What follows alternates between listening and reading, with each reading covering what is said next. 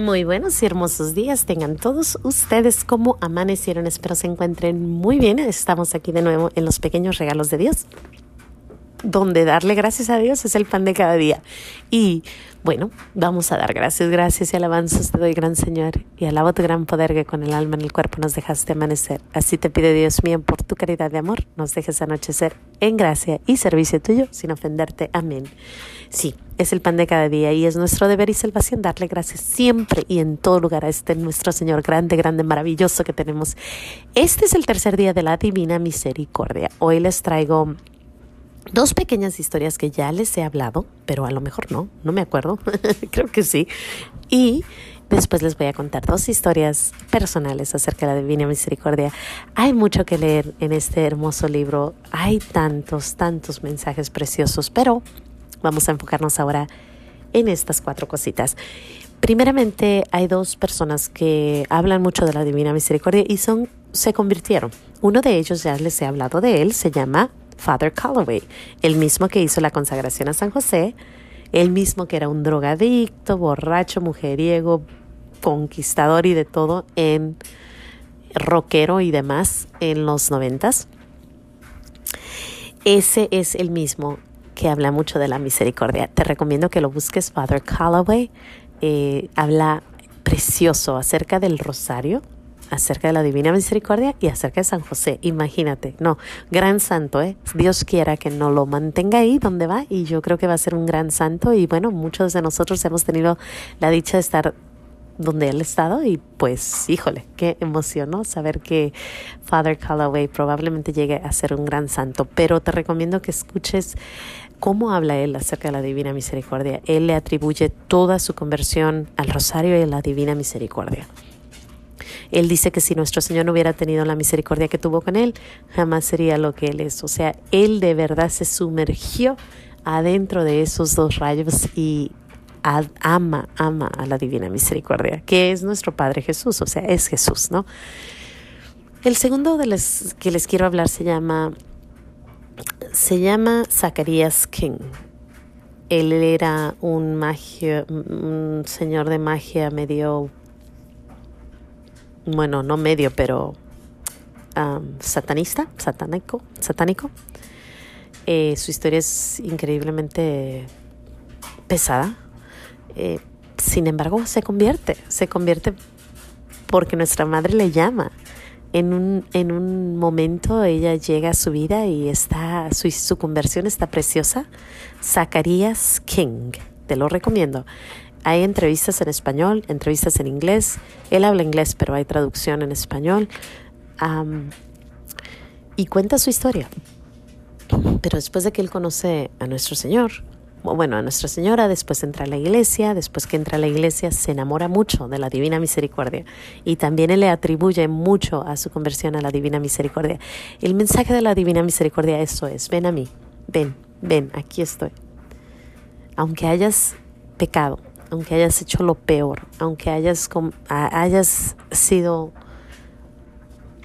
la basura entre las basuras, ven conmigo, yo aquí estoy. Ese es el mensaje de la Divina Misericordia. Y es precioso porque sabes, ahora tenemos que dar ese cambio, ¿no? Ese, esa vuelta y, y regresar hacia Jesús. Porque pues vamos hacia el lado opuesto, pues tenemos que caminar derechitos de regreso, ¿no? Esas son las dos historias que a mí me impresionan. Sin embargo, hay más historias. Hay historias en el libro, hay historias en el internet. Si tú buscas la Divina Misericordia, la gente dice y dice cómo les ha ayudado en distintas cosas, distintas formas.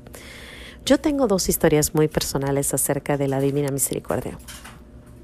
La primera es de hace muchísimo tiempo, hace como probablemente nueve años. No, ocho años ocho años ah, yo estaba en un debate total. Una de las decisiones más fuertes que he tomado es el quedarme en casa, ¿no? Éramos, teníamos dos ingresos, muy buenos ingresos. Yo era maestra del Distrito Escolar de Los Ángeles, él era policía, así que bueno, súper bien, ¿no? Económicamente, perfecto. Y sin embargo, pues un día yo empecé a tener esa, esa semillita, quédate en casa, quédate en casa me dolía mucho dejar a mi hijo. y a mi niña ya, porque ya había nacido la niña, entonces me, me dolía, los dos primeros. Yo los dejé, yo dejaba a mi niño y sentía como, ¿por qué vas a ir a educar a otros niños si tienes a tu niño solito? Y lo oía mucho, ¿no? Y yo decía, pero eventualmente va a venir conmigo a la escuela y va a estar bien. Pero después veía la escuela. Y yo decía, en realidad quiero traer a mi niño aquí. Los valores, desgraciadamente, que se ven en las escuelas públicas de los Estados Unidos no son precisamente los valores que queremos infundirles a nuestros hijos. O por, lo menos a mis hijos, a los hijos católicamente hablando, no quieres ponerlos en un lugar donde promueven tanta cosa. Estoy hablando de hace 10 años, 8 años. Y yo ya veía lo que venía. Sin embargo, ahorita pues ya estamos totalmente perdidos, ¿no? Y en ese tiempo escuchaba yo pues esa voz que me decía, ven, ven, deja, ven. Y yo decía, pero es que, ¿qué voy a hacer? ¿Qué vamos a hacer? Tenemos dos ingresos, queremos, tenemos casa, se tiene que pagar la casa, tenemos que comer, queremos viajar, queremos hacer cosas grandes. ¿Qué hago? Y pues por un lado veías la vida de los que tienen dos ingresos y luego veías la vida de los que a lo mejor no tienen las dos ingresos y decías, ¿qué se hace? ¿Cómo? Y yo estaba pues quebrada entre medio. Fue una lucha constante. Aparte me decían, ¿cómo que vas a dejar tu carrera? Si tanto estudiar para dejar la carrera y yo decía, es que no la estoy dejando, nomás voy a poner una pausa. No sabía que nuestro Señor tenía otro plan. Él quería que yo dejara para empezar este nuevo camino que es el homeschooling que amamos, amamos el homeschooling, nos encanta. A veces hay días que pues quisiéramos regresar a, la escuela, aventarlos a la escuela, cerrar la puerta y ahí te veo en ocho horas, ¿no? Pero sin embargo casi siempre es, es, es bonito estar con ellos, estar haciendo cosas, saber dónde están, saber qué hacemos pero pues no sabía, yo no sabía, fue una lucha constante, constante, constante. Aparte oía cosas como, ay, vas a dejar tu carrera, no, no, no, ¿cómo? Aparte oía, o sea, todo, ¿no? Pero mi corazón, mi Señor me decía, deja, déjalo, déjalo. Y fue lucha, lucha, lucha, lucha, hasta que un día me fui a la montaña, estaba en oración, tenía mi libro enfrente de mí de la Divina Misericordia.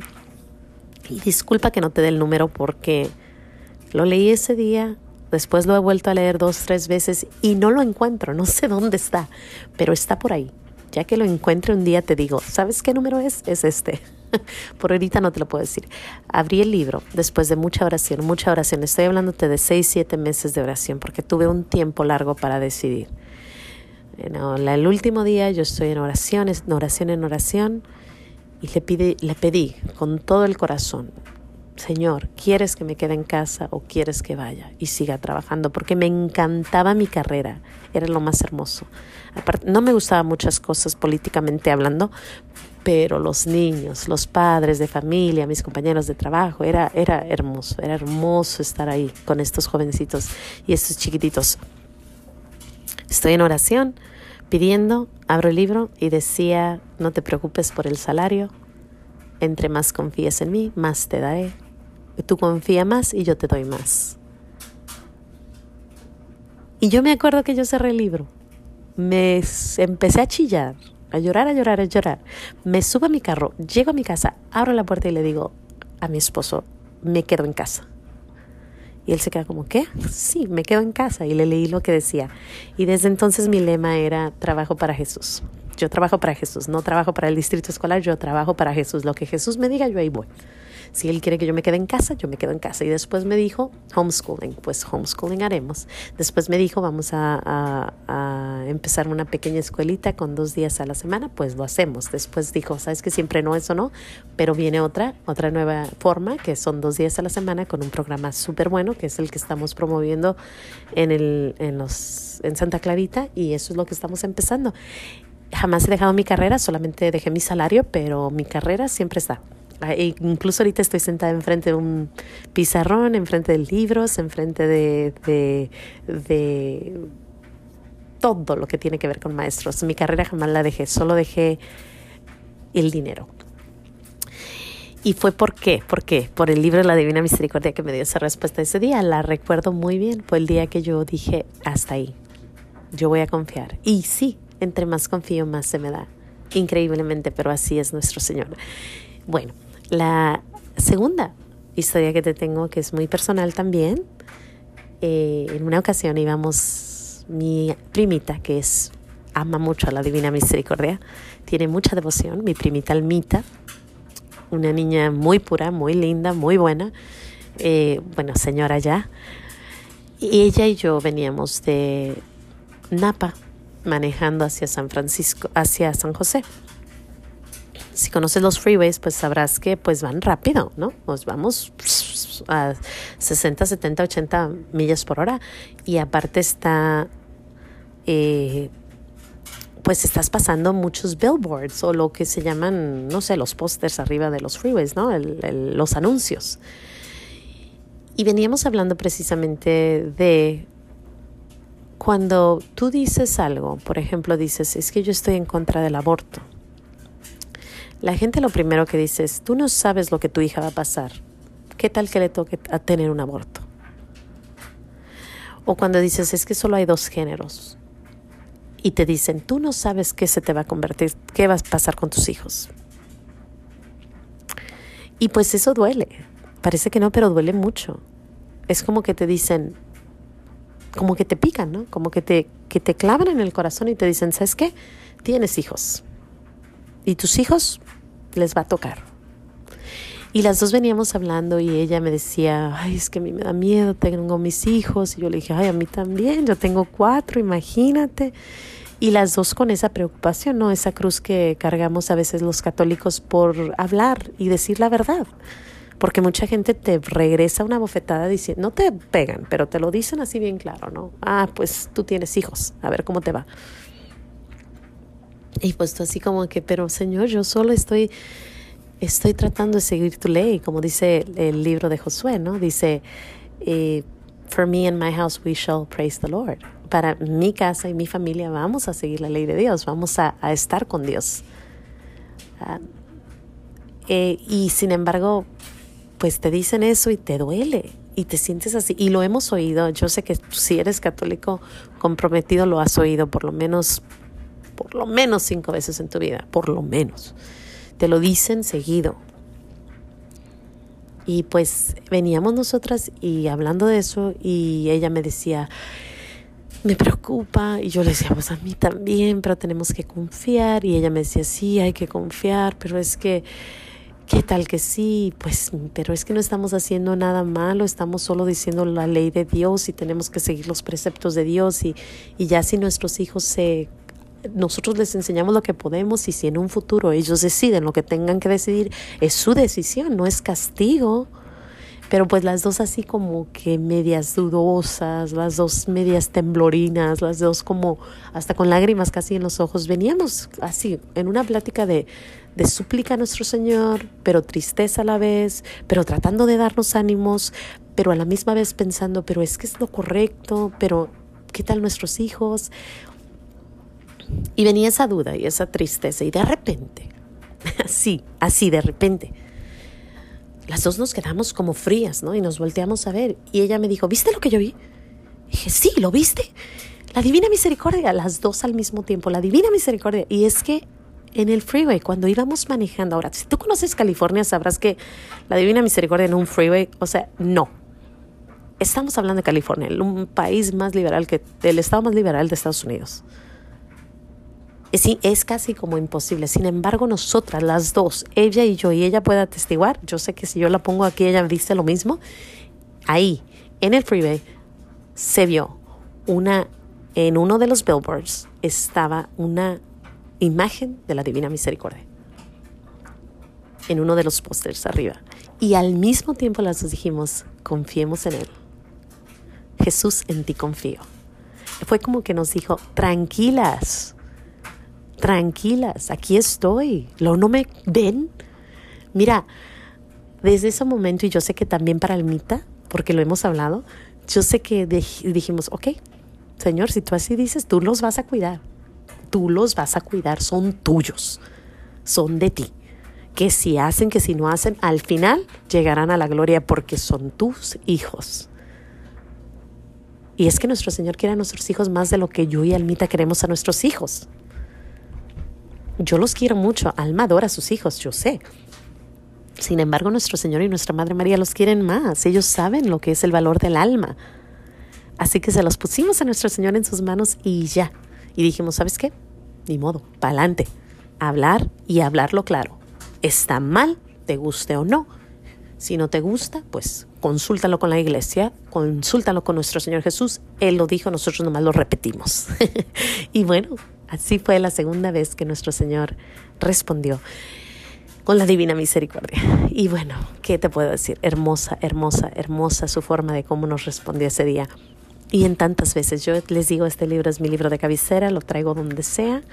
Es eh, cuando yo tengo dudas, siempre lo abro y siempre hay respuestas. A veces digo, Señor, ¿quieres que repita este podcast? Porque no estoy segura. Abro mi libro y ahí dice no. ¿Quieres que repita? Y luego dice sí.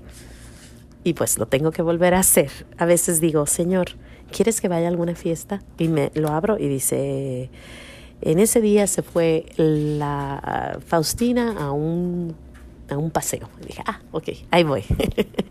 y bueno, siempre, siempre confiando en su misericordia, confiando que Él quiere que hagamos lo que Él quiere. Y tratando de ser lo mejor que podemos. Sin más que decir, esta es la historia de la Divina Misericordia, poquito porque hay mucho que decir, muchísimo. Si Dios quiere, el siguiente año hablaremos más y bueno, seguiremos hablando este, este, este tiempo de la gran misericordia.